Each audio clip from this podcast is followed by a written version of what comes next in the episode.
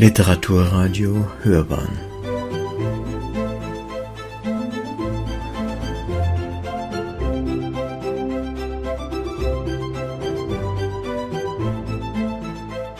Eine Sendung des Literaturportals Bayern.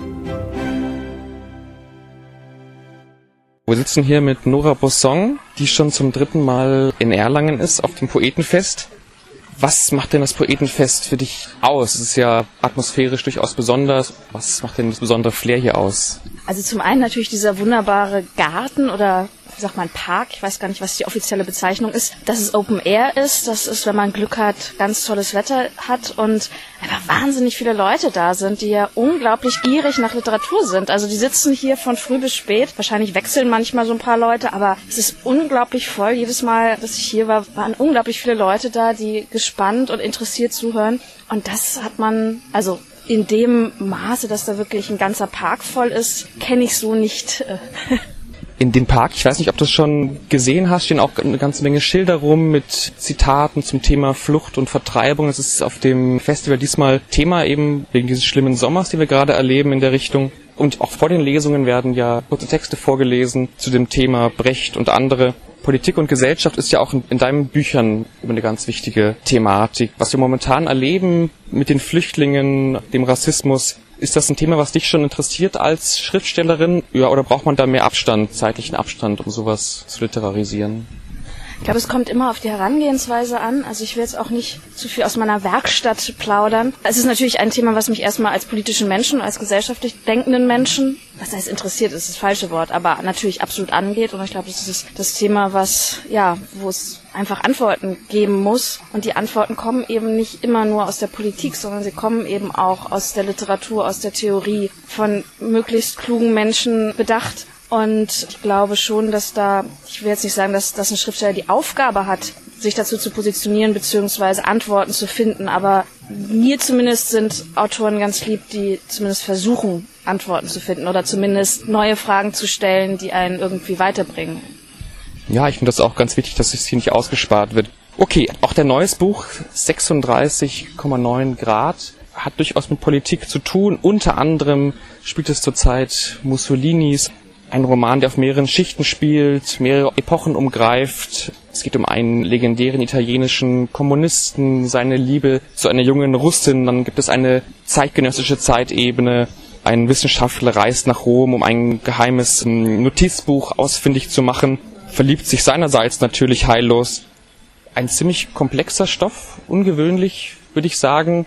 Die Frage, die man eigentlich nie stellen darf, wie bist du denn auf den gekommen? Also äh, Antonio Gramsci kenne ich schon schon länger. Zum einen, weil es tatsächlich mein Vater in den 70ern noch gelesen hat. Damals war Antonio Gramsci eine wichtige Figur für die bundesrepublikanische Linke. Das ist jetzt nicht mehr ganz so, sollte aber wieder so werden, finde ich. Und ich habe in Italien studiert und da ist Antonio Gramsci auch einfach noch eine namhafte Figur. Da sind zig Straßen und Plätze nach ihm benannt. Es gibt aber tatsächlich auch noch Buchhandlungen, die ihn bzw. seine Bücher ins Schaufenster stellen und Leute, die ihn eifrig lesen. Also das heißt, ich habe diese Figur, diesen Denker, diesen diesen sehr sehr, sehr klugen Theoretiker kennengelernt und ich habe dann auch seine Biografie kennengelernt und die ist in vielerlei Hinsicht ganz faszinierend. Zum einen, weil sie wirklich das frühe 20. Äh, Jahrhundert in so vielen Punkten berührt. Er war in Moskau in der Kommentaren, hat den Übergang von Lenin zu Stalin miterlebt. Er saß, saß in faschistischer Haft vorher, weil er der eigentlich gefährlichste Gegner Mussolinis, derjenige, der ihn vielleicht wirklich noch hätte hindern können das ist, das ist einfach so viel Historie, die anhand einer einzigen Figur erzählt werden kann und dann diese Figur, die gleichzeitig auch was sehr Kurioses hat. Also es ist ein ganz ähm, kleiner Mann, der verwachsen ist, extrem zurückgezogen aufwächst, extrem zurückgezogen studiert, unglaublich schüchtern ist und erst durch seinen Intellekt sich so ein bisschen raustraut und dann sich mit 31 Jahren zum ersten Mal verliebt. Und das ist ja dann das Terrain, wo uns der Intellekt nicht immer weiterhilft, sondern plötzlich müssen wir mit unseren Gefühlen klarkommen. Und wenn man das 31 Jahre nicht gemacht hat, wow, dann ist das, was wir alle erleben, wenn wir uns frisch verlieben, einfach nochmal um einiges gesteigert. Ja, hört sich schwierig an. Vielleicht gibst du uns einen kleinen Tipp für unsere Hörer, was es denn mit dem geheimnisvollen Titel auf sich hat. Oder soll das durch die Lektüre erkundet werden? Nee, kann ich gerne einen Tipp geben. Also erstens ist es gerade, glaube ich, exakt 36,9 Grad warm hier in Erlangen. Aber wenn es in Erlangen wieder kühler ist, dann ist immerhin noch unsere Körpertemperatur 36,9 Grad. Und das ist die Körpertemperatur, die Antonio Gramsci im Gefängnis misst und ganz akribisch an seine Schwägerin protokolliert. Und eigentlich das Einzige, was noch konstant ist, das Einzige, was noch so, ein, so einen gewissen Halt gibt in seinem Leben. Alles andere um ihn herum ist eigentlich wie im Fieberwahn. Seine Gesundheit ist absolut am Ende. Ihm sind schon alle Zähne ausgefallen. Und das ist so der, der Strohhalm, an dem er sich klammert. Das bisschen, dieses kleine Anzeichen, dass doch noch irgendwas in seinem Körper zu funktionieren scheint.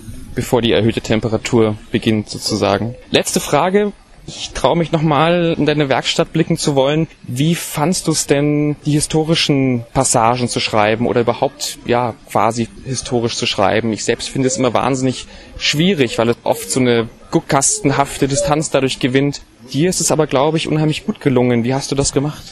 Also ich habe mich erstmal natürlich sehr eingelesen, das macht mir immer sehr, sehr viel Spaß. Und gerade jemand wie Antonio Gramsci, der sehr zeitreflektiert schreibt, also historische Dinge vorausgesehen hat oder einfach analysiert hat, die bis heute stimmen und wo man bis heute was von lernen kann. Das macht unglaublich Spaß, sich mit so jemanden in eine andere Zeit einzulesen, weil es immer ein kluges Einlesen dadurch ist. Ich habe aber auch viele, also neben Gramsci, viele natürlich Sachbücher zu, zu, dem, zu der Zeit gelesen, historische Bücher. Ich habe aber auch äh, einfach Romane aus der Zeit gelesen. Und das ist für mich so der Punkt, wo es dann literarisch wird. Also wo ich versuche wirklich zu verstehen, wie die Leute damals gedacht haben. Und das ist es so, wo ich dann eben von der distanzierten historischen Ebene wirklich in diese Welt hineinkomme oder zu kommen meine. Und etwas, was für mich sehr wichtig ist, wenn ich über Zeiten schreibe, in denen ich jetzt nicht unmittelbar schon persönlich vorhanden war.